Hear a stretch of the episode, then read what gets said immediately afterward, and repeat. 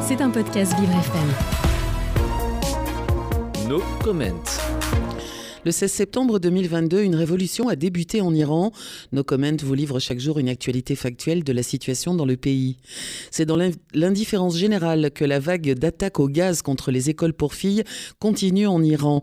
Dans l'établissement Ansari de, de Shahinchar, ville du centre du pays, neuf autres écoles ont été visées ce mardi 11 avril, provoquant de nombreux empoisonnements.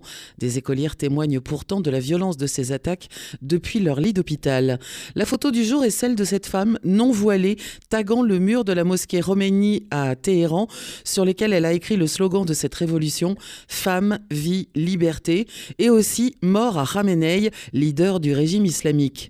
Rappelons que ce soir aura lieu la soirée des 100 voix pour l'Iran, qui proposera d'entendre les 100 voix des avocats des avocates et avocats du barreau de Paris et les 100 SANS voix de celles et ceux en Iran dont nous devons relayer la voix à 18h30 à l'auditorium de la maison du barreau.